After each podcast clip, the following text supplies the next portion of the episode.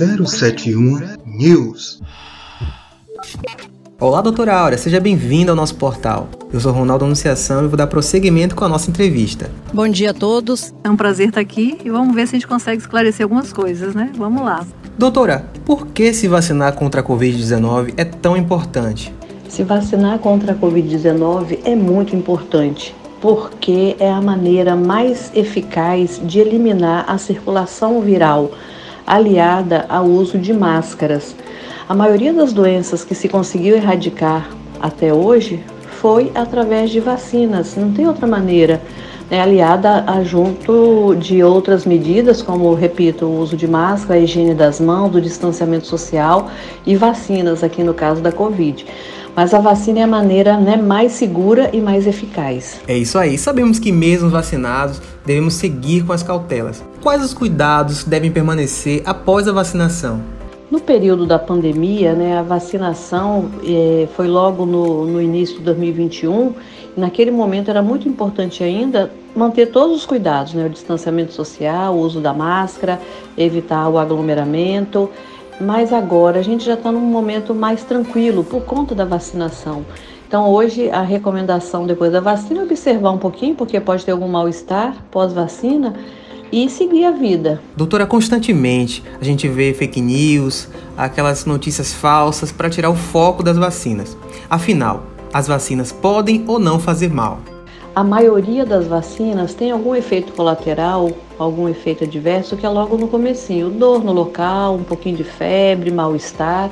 Algumas pessoas sentem um pouco mais intenso, outras menos intenso, outras não sentem absolutamente nada. Então é muito individual.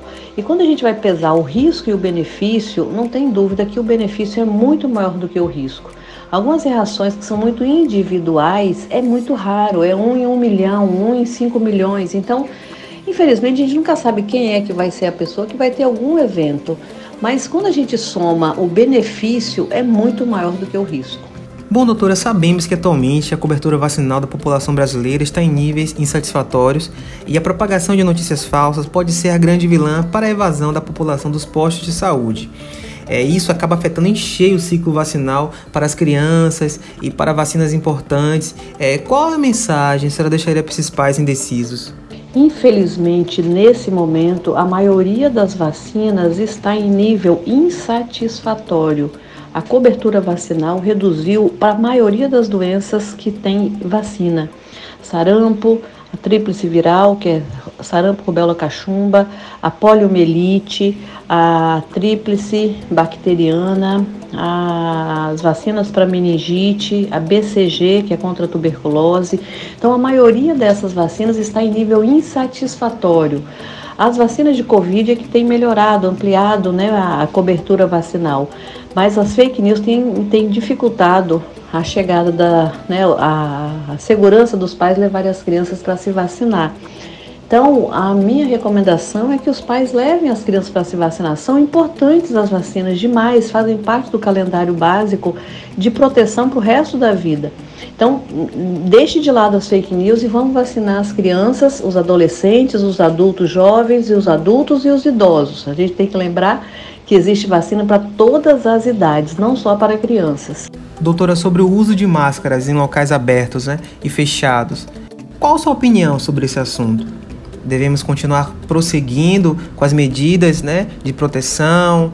É, podemos relaxar um pouco para aqueles que estão vacinados? Considerando a Covid-19 e a cobertura vacinal, que nos adultos está bem elevada, mas algumas pessoas ainda não completaram o esquema vacinal, e que as crianças né, estão ampliando a cobertura. Então, eu penso que a gente tem que ampliar a cobertura das, vacinal das crianças, dos adultos, para que todos estejamos vacinados. É, nesse momento, eu acho que já dá para liberar sim a máscara nos locais abertos. Porém, nos locais fechados, né, nos locais em que há aglomeração de pessoas, a recomendação ainda é usar máscara. As pessoas estão relaxando um pouco mais, mas eu acho que a gente deve relaxar mais quando a cobertura vacinal estiver em 100% da população. Estamos chegando ao final do nosso Papo Saúde. Conversamos com a médica infectologista doutora Aura Pache, que nos trouxe recomendações importantes eu queria deixar uma mensagem final de que eu acho que eu falei né, anteriormente, vacina é para todo, existem vacinas para todas as idades. bebezinho bem novinho, bebê maiorzinho, criança, adolescente, adulto, jovem, adultos e idosos. Então procure o posto de saúde, porque para cada idade dessa tem vacina. E se essas pessoas tiverem doenças, outras doenças, tem mais vacinas ainda que é de direito da população.